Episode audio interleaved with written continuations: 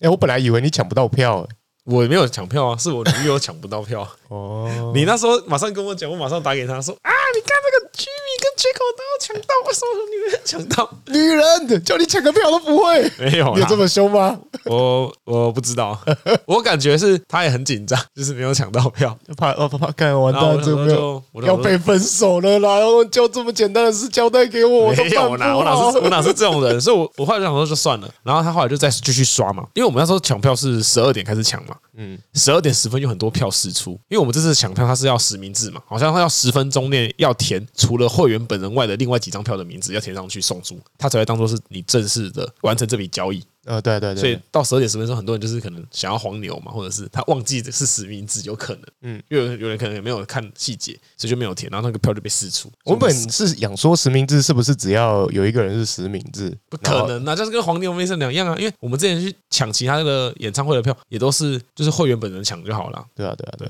就是不过这我觉得这样子比较好啦，就是你真的是你是真的帮你的朋友抢嘛，你拿到了几个你要去的朋友的名字，你去抢。啊，你真的填不出来，那就代表你你是黄牛喽，或者你要多抢票喽。就是你想要多抢票，预留空间给可能想要去的人啊。不过我们还没有讲我们是抢谁的，我们抢今夜五百十。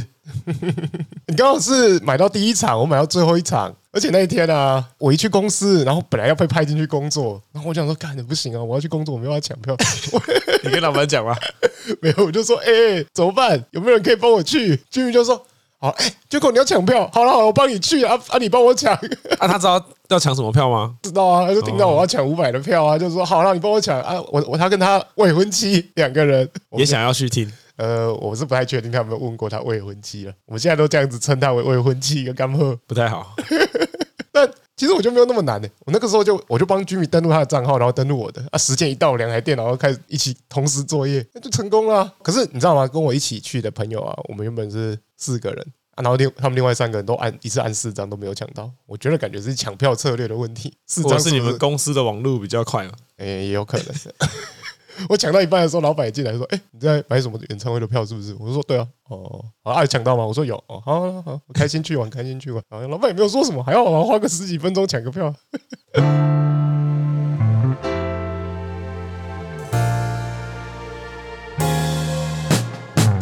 欢迎收听《台南男子图鉴》，我是 Jaco，我是 Jerry。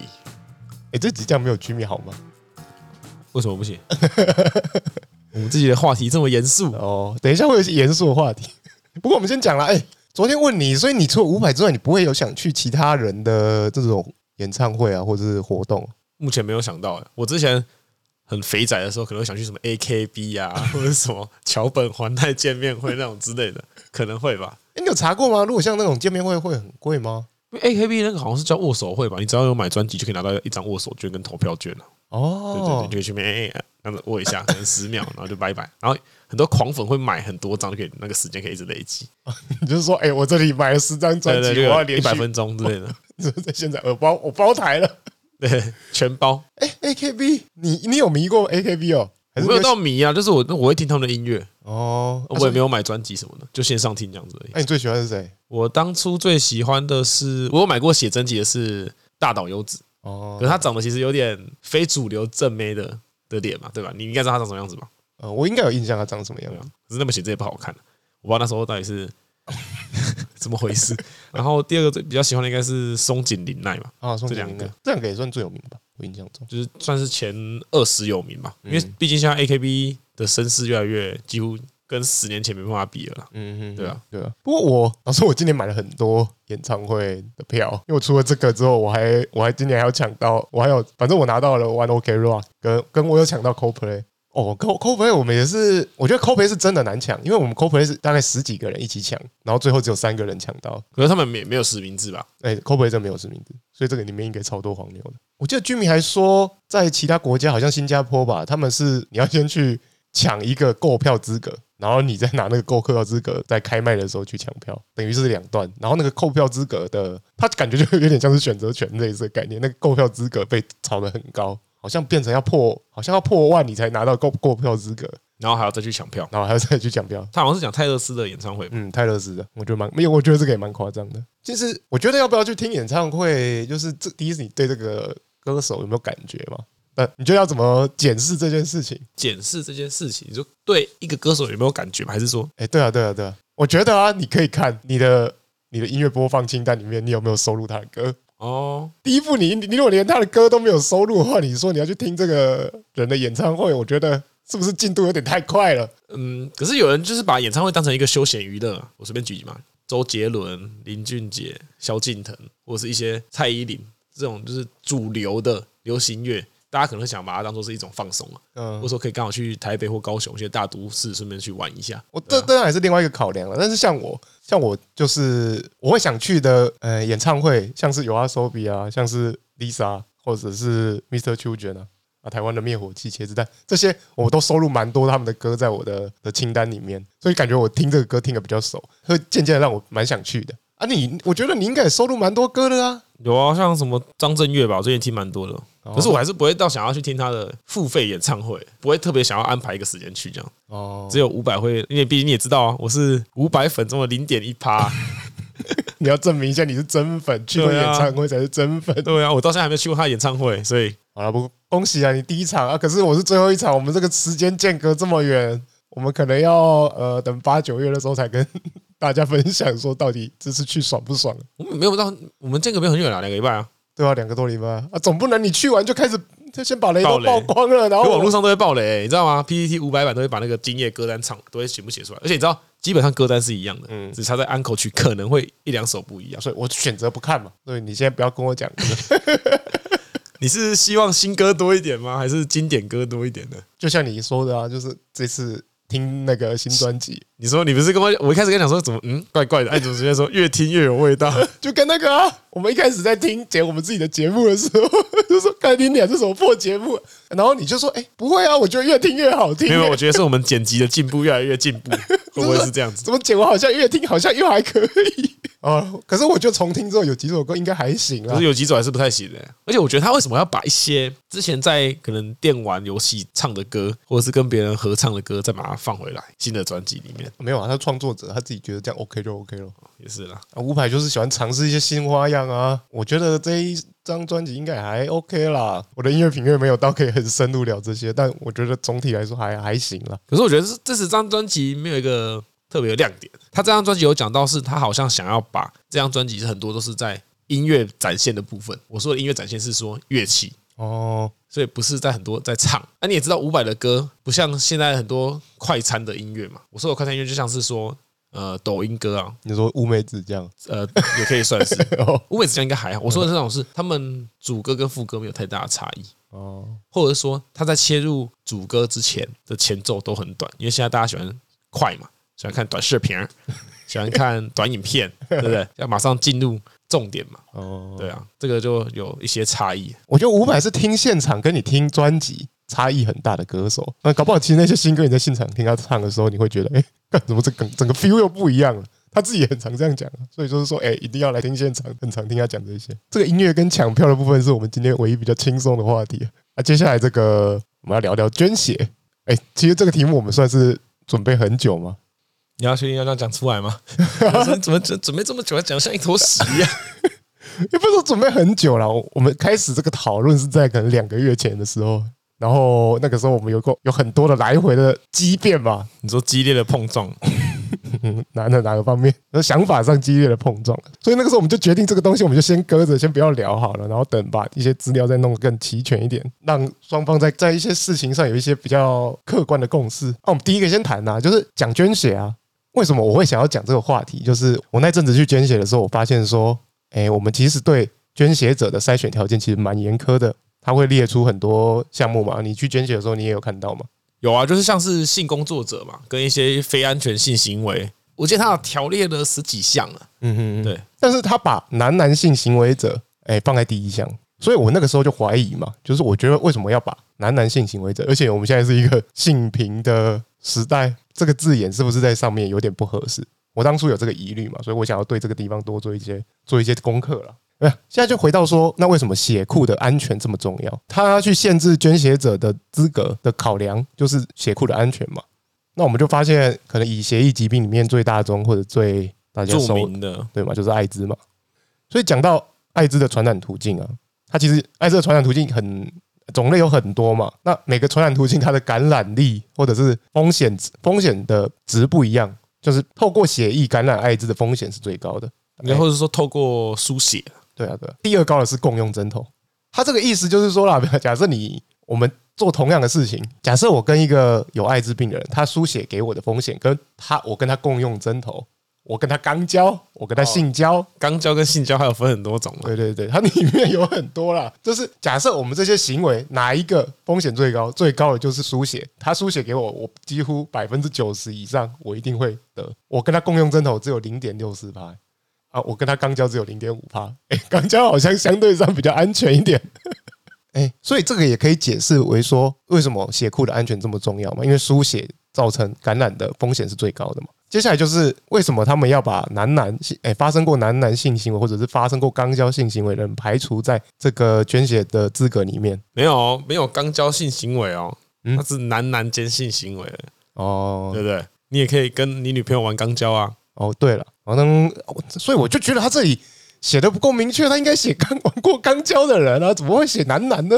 这样是不是？这就是我们后面要解释的了吧？好了，不过我们就回到回到其他数据啦，就是他们可能就是希望排除掉，假设我有一些血液疾病或者是这些人嘛，那他可能他为什么会去认定这些人的风险性比较高？所以我们就去看了一些 WHO 跟那个 UN 艾滋的的数据嘛，然后这个数据里面啊，他就是在解释说，诶，艾滋存在在哪样的族群里面最多？那以亚洲啦，亚太地区啊，有百分之四十六，或者是百分之四十六加三，是发生过男男性行为。加三是什么意思？三是 transgender，那三趴是 transgender。OK，我，我跟一个变性的女生，所以她原本是男性，所以她把它算在这个这个范围里面，有四十六趴。然后另外三十五趴的感染者是性工作者相关，然后接下来的十五趴是药物，比如药物可能就像共用针头。对对对。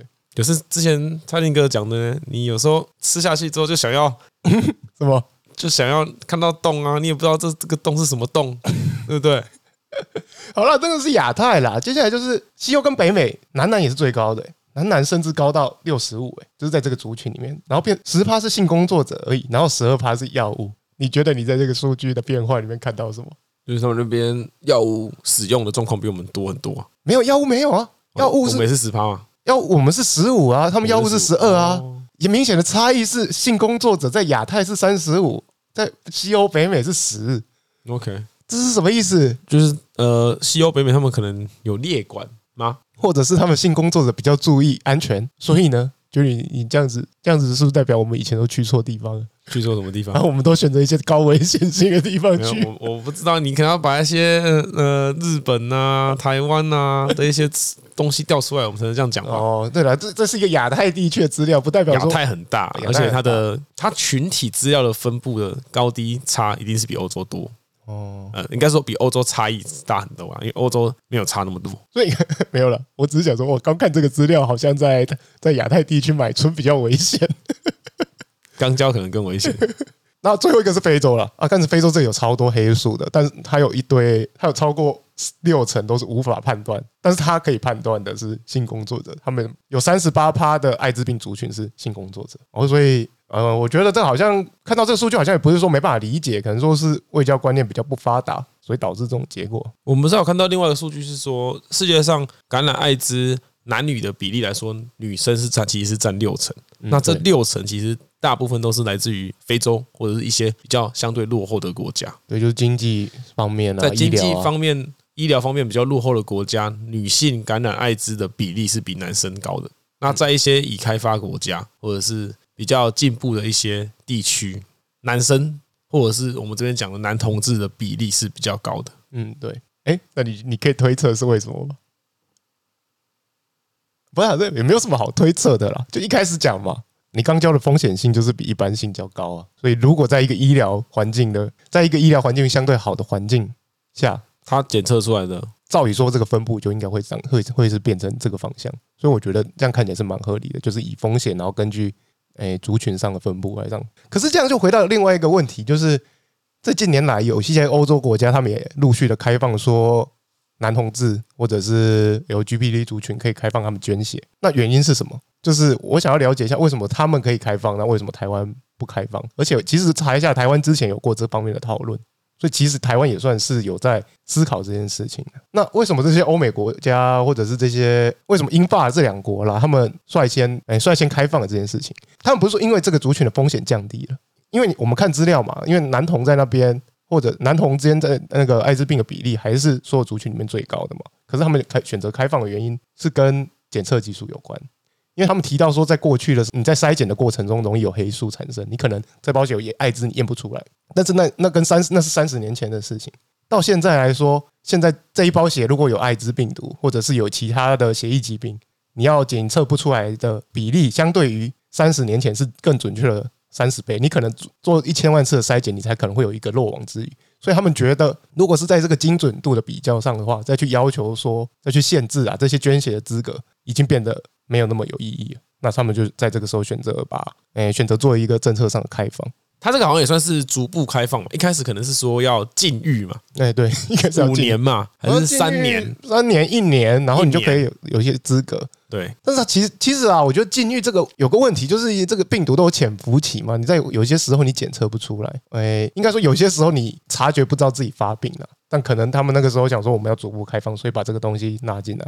不过，其实你说现在得艾滋有那么恐怖吗？假设今天你去跑趴啊，然后回来想说确保心安一下，去做一个检测，然后检测出来说，哎，你你你身上有 HIV 的病毒，这个时候你如果你如果在这个时期你就开始是定期的服药，你要活超过五十年，其实是很简单的事情。荷兰它的统计上来说，好像是你如果发病之后有定时的接受治疗的话，嗯，你的寿命差是大概只有一两年的。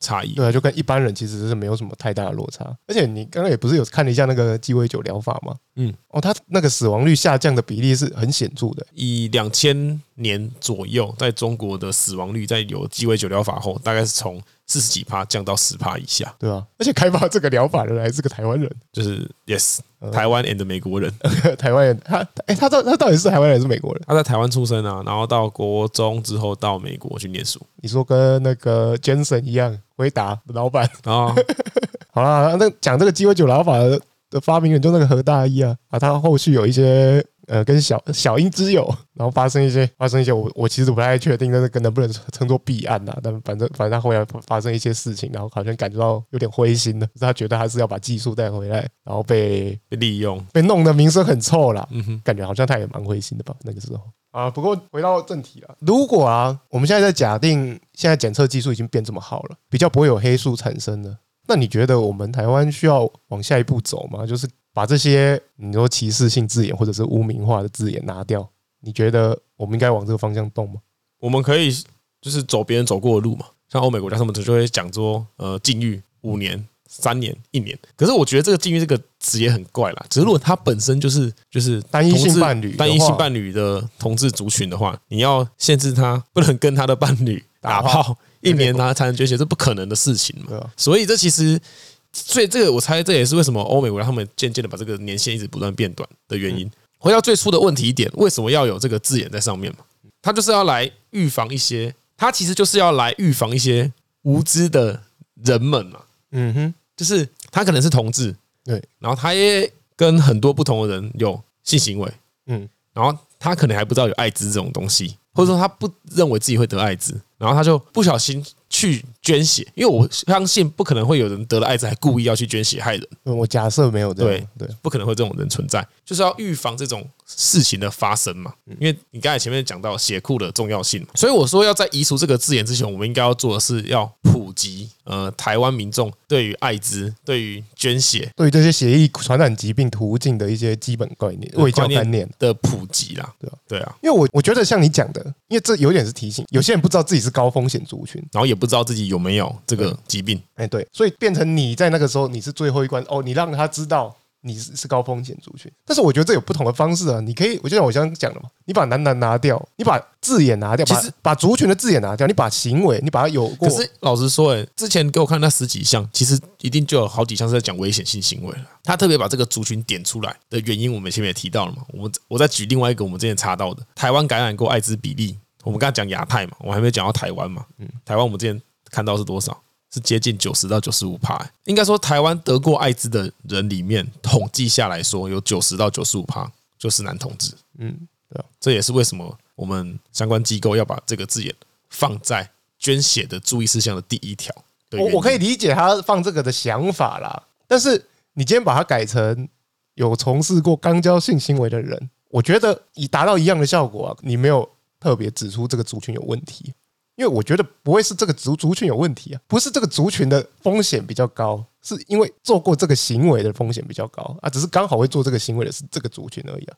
那我觉得应该朝这个方向讲，因为性工作者性工作者的风险没有到真的很高吧？如果你都在安全的情况下，你看为什么欧美跟亚太地区比起来会有这么大明显的差异？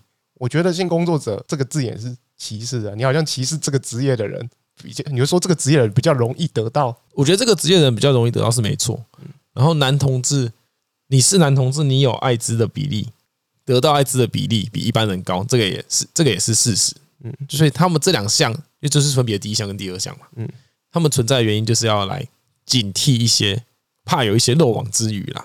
嗯，啊，所以啊，现在要投票啦，我是投，我是肯定要投那个、啊、把这个名字拿掉的啊。我觉得不应该用族群去当做当做筛选的标准吧。我觉得用行为感觉更合理一点的啊。你呢？你觉得你是现在你先保你要先保留吗？没有啊，我觉得我觉得放在那边很好啊。啊，哦，对，好吧。但你知道吗？就除了这些之外啦，我们还是有时候会看到有一些特殊的一些团体啦，不管是宗教团体还是呃，我不知道互加盟之类的那些很担心不知道怎么教小孩的团体啊，好不好？他们常常会有时候会提出一些哇很狂的，我觉得很很屌的一些言论。他们之前在几年前呢，有提供二零一八年的时候，他们有提出一个一个说法，说他们希望政府能够假血假用。哦，你要开放可以啊，那假血假用啊。我不要用假血，他是意思这样吗？对啊，他就说可以开放同志捐血，可是他们捐出来的血就是只能给同志族群去做使用。嗯哼，对，当然政府也驳回了。那政府驳回，他们其实有三大理由嘛。其实跟我们刚才有提到，第一个，血品的安全并非是透过面谈，是透过后面的检测，是透过一些科学的，相信科学。对不对？我们说科学的检验的一些方式进行确认嘛，因为口头上跟他讲说，哎，你是不是同志？他也不一定会跟你讲真的嘛。虽然你刚刚讲的这个讲法，你们好像相信宗教跟相信科学好像有点冲突。好，下一个是什么？第二个是说，艾滋病的风险主要是不安全的性行为，嗯，与捐血者的性向是没有绝对的关系的。嗯，对对，所以那第三个呢，我们就刚才提到啦，假血假用，实物上到底有没有可能嘛？不可能啊！假设你一个人急诊啊送进来车祸啊，弄个都已经脆狗狗啊，你要怎么再问他你到底是不是？弄个脆狗狗，不然你需要捐血，对啊，需要捐血。除非他可以从他的资料上面调出，因为现在有现在台湾多元成家已经过了嘛，嗯，然后你看到他的时候，他有看到同性伴侣，可是除了这个以外是。实物上是不可能的嘛，而且我觉得你要人家一进来就说，哎，你是不是假？你是不是假？你是不是假？对啊，也太怪了吧，太怪了吧？对啊，对啊，我这个这个我觉得很很瞎啦。啊。不过我每次看到这种偏激言论哦，我也不知道为什么很常发现他们都是基督教的，我都很想问，你们的上帝把屁眼设计的这么好玩，然后又把一个艾滋病毒放在屁眼里，什么艾滋病毒放在屁眼里？好了，这个是个说法嘛？你就你们的上帝把屁眼弄得这么好玩，又让玩屁眼这么容易得艾滋，你要不要去问一下你们上帝是什么心态？你不是有一个自己一套说法吗？就是上帝有一他他自己也不知道为什么，他把他设计的这个东西，然后有一天他就很不爽，他就看到奇怪，我设计的这群人类为什么在那边一直玩肛交，一直玩肛交，玩的很爽？干嘛的？我一定要杀光他们！所以还是设计了一个病毒，专门杀这些玩肛交的人。那为什么他不能让人民过得很爽？对啊，我不知道，我你知道这有另外一个解释啊，我们永远都不知，因为他是神嘛，我们是人，我们永远不知道你们上帝在想什么。但从人的视角，妈的，你们这个上帝超奇怪的吧？你怎么怎么怎么就会质疑这一点呢？那边质疑大家，这东西好玩，大家都想玩啊，奇怪，我也想去试试试看那个什么 Glory Hole 啊，听起来也很好玩啊。恐怖，大家不要去乱查。好了好了，有有有部分玩笑啊，得罪啊得罪就得罪人，好像得罪很多人，得罪就得罪了，干我屁事。好了，我们来下一个话题啊！下一个话题是即将发生，就是馆长跟那个国昌结盟啊，下礼拜要办游行啊。我不知道你有没有关心到这则新闻啊？有啊，新闻炒那么大，每天都在报啊。嗯，那你知道他们的诉求是什么吗？就是两大诉求嘛，司法改革、居住正义嘛。嗯，那你你对这两个诉求是有感觉的吗？还是还好？司法改革的细节我不知道在讲什么东西，因为呃，司法改革，因为国昌每个礼拜都会直播嘛，啊，他通常会在这个直播里面去讲说，比如说我们的政府官员，或者是我们的政务官或者明代啊，有太多可能黑道背景啊，或者是刑法被判判过刑的人在里面。哎，现在不是已经有一个法案过了吗？对啊，对啊，才刚排刚过而已啊，就是排黑条款，只要有前科吗？还是还是有一个规定的一个规范。当然，我觉得应该是有重大前科或者是重大前科跟刑事案件嘛，跟贿选相关的嘛。对啊，对啊，你就是不能登记成为参选人。这是应该是最近才刚又通过通过了，或者是，但其实这件事情应该，嗯，这件事情应该是我们民众啊，你期待。本来应该就要这样，不是吗？你不太会希望 呃的代表你发声的民意代表，或者说你政府拿税去养的那群政府官员，都在搞一些有的没有的非法勾当嘛？我觉得这个很合理了。所以那他司法改革里面还有提到说，大家都可能都知道什么法律之前人人平等嘛？但他他去质疑这件事情有吗？他就他就提出会像在这几年的有哪些判例有，就是比如说有一些贪污犯啊，然后有逃亡的疑虑。结果你把他起诉之后送进去，直接送去外役监，外役监就是监狱里面比较爽的单位了。嗯，你在那边可能你可能九年刑期在外役监待个五年，他就会说：“哎，你表现良好，让你提前假释出狱。”他就说：“为什么这种事情一直发生？”他就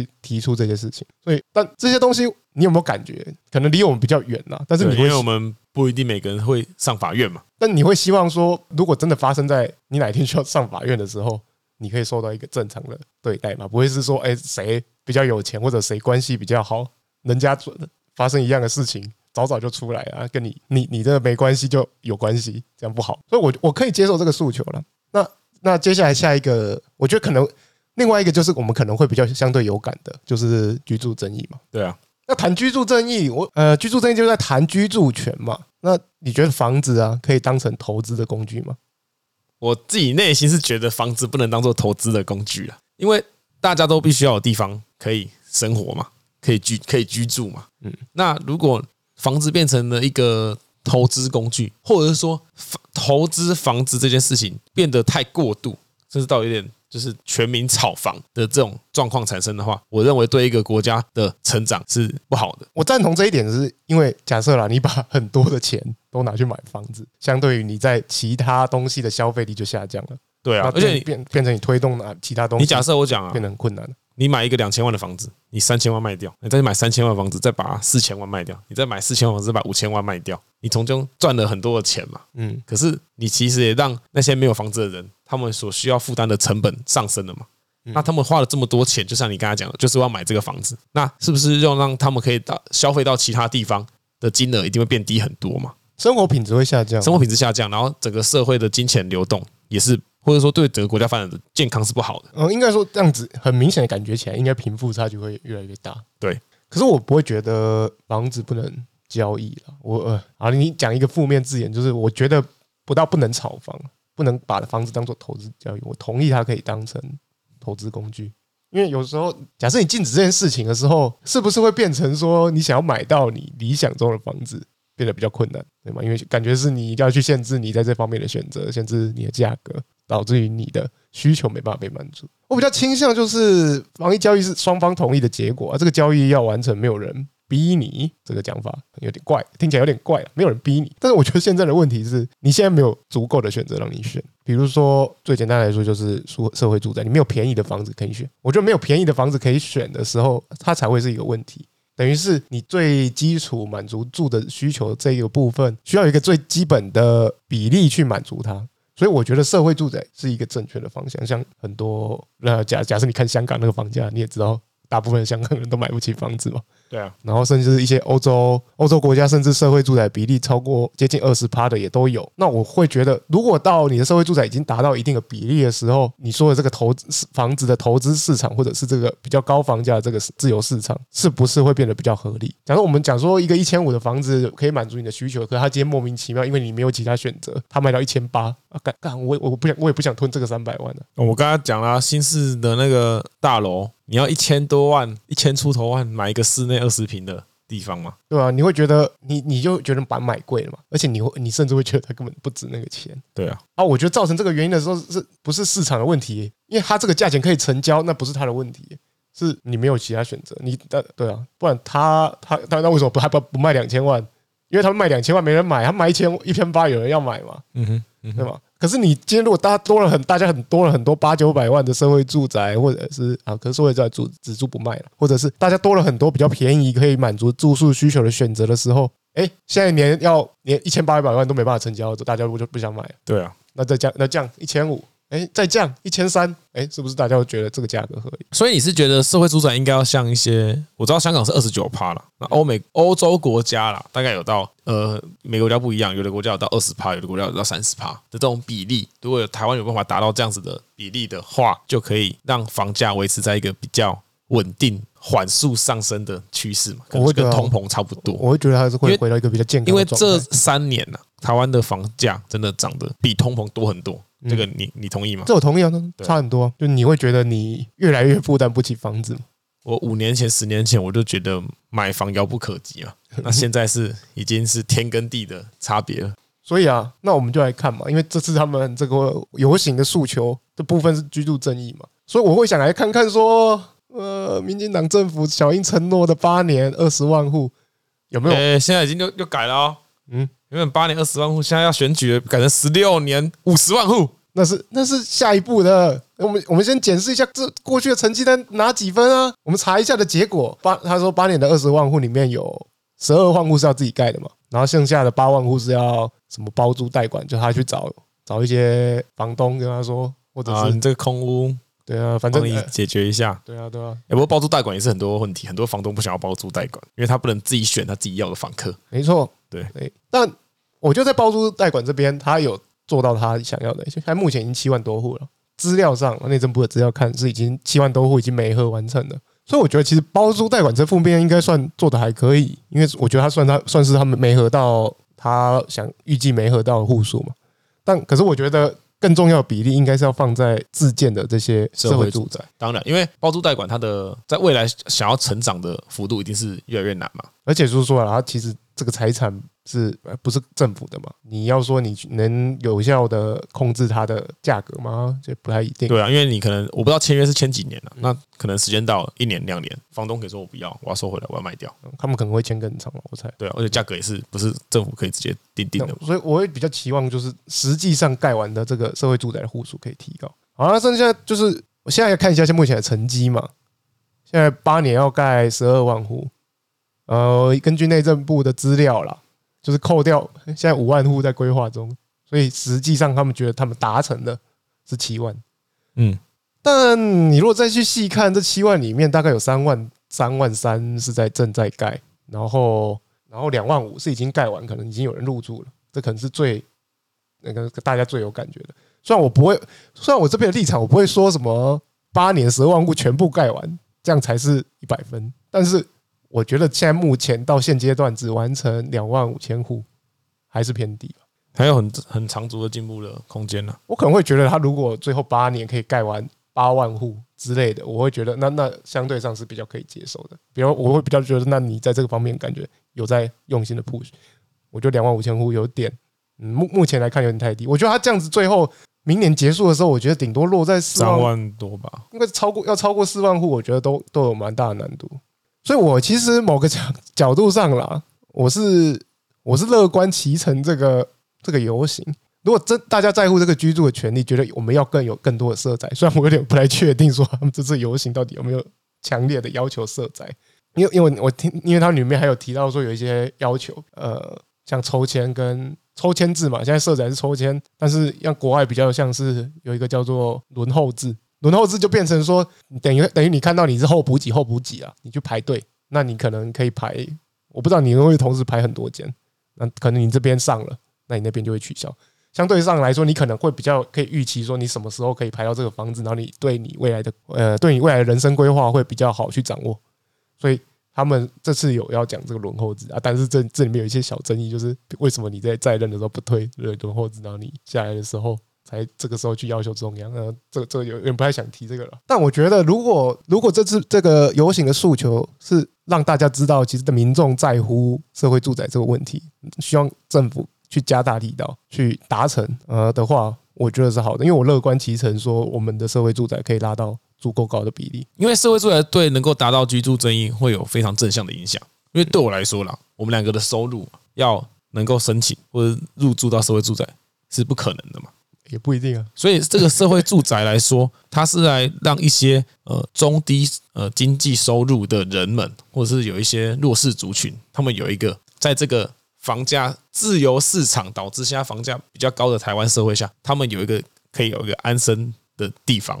比较我比较偏向是这种这种感觉。那当然有这更多的社会住宅，可以让一些介于中低收入户到还买得起房的这些人，他可以选择先去住社会住宅。也可以让台湾房价上升的这个趋势会有所减缓，嗯，这样你可以同意吧？那我可以同意。对，不过我觉得另外一个方面也蛮重要的了。我觉得去加大这个交易税金，或者是或者或或许是一个可以考虑的方向。对啊，还有多房者的那囤房税啊，累进囤房税，这个已经讲讲到烂掉了。对啊，虽然说好了，可能是也有看到压力，或者是可能之前就有在讨论了，反正最近也草案有出来，也不会说这个你不也不会说这个游行是不是？政府也没有感受到压力，我觉得应该也是多多少少有。所以，所以社会住宅可以帮助中低经济收入的人们嘛。然后囤房税的话，可以帮助到可能还介于中低收入到我们这种一般民众，嗯，能够买得起房的人，能够拥有一个更合理的房价成长趋势。嗯，我觉得就是以这两个面向来做，嗯，加强。对了，但我觉得我个人会比较，如果了，如果要达到达成目的了，我个人是觉得提供选择是更重要的，所以社会住宅。的力道应该是要加强。那 Jacko，我问你，因为我知道你二零一几年那时候去参加反红梅大游行。哎，你怎么又知道我去参加反红梅大游行？我在那个 YouTube 直播我看到你啦。你那个时候连我都不认识你。那为什么你为什么这次你不会去参加呢？我这次应该是没有要参加，除了除了说我没有很细读说他们的需求跟我想象的有没有一样之外，我觉得就是。当初那个时候，就是我不知道，那个时候比较有那个反中反中意识，然后觉得那种我知道啊，资讯的目前也是滑很多那个短视频了。我觉得那个时候我有被就是拒绝假新闻啊这些议题给打动到，但是这次其实我觉得我还好，哎，我也不会因为这样就觉得这次的这个游行有什么不好。我觉得啊，大家大家站出来表达一下自己的意见，这就是一个民主社会很健康的地方。虽然说我有点看不惯，就是。妈，我觉得有点像是，你现在很刻意的，就是要去查黄国昌到底是怎样。我觉得那些论点都有点蠢啊，比如说什么你你名下土地很多，你查一下土地有很多吗？我查一下三百平一分地，这土地有很多吗？现在是农地啊。我觉得姑且不论说了，你有土地就不能参加这种居住正义游行这件事情。干三百平超小的好不好？一分地的农地到底是咋小？除非啊，那个有可能之后会读跟三小，那可能会会赚很多钱。但是我觉得没有啊，就是你今天就算有土地，你也可以站出来支持居住正义啊，这哪有什么问题？然后硬要去扯说违建加盖，然后这些有的没有人开始查他，说这个人有没有够不够干净？说什么啊，农地拿去盖停车场啊，没有申请建那个缴税？那你怎么不说什么黄国昌穷到到现在还要住在这种加盖的房子里？对啊，我啊，我觉得你这样子去贬低这个，我觉得就是造成大家对这件事情的反感呐。就是你会觉得现在的执政党，你做这件事情很，你我觉得你不够大气嘛，你不够能勇敢接受批评跟指正呢，会让我有这个感觉。所以啊，我也期待啊，假设赖清德可以说他他要去参加这个游行，他也要发表他对他的意见的话，那我觉得那是我期望可以看到的事情，但是应该是不会发生。那不是说民进党中常中常会嘛，有很好的借口可以不去参加？我不知道，然后。如果吧，如果我是赖清德幕僚，我就说你现在就应该要去参加这个会议啊，跟民众站在一起啊，不要让不要让说什么执政政府跟人民的距离很遥远。但我觉得这些东西，我是没有抱这么高的期待。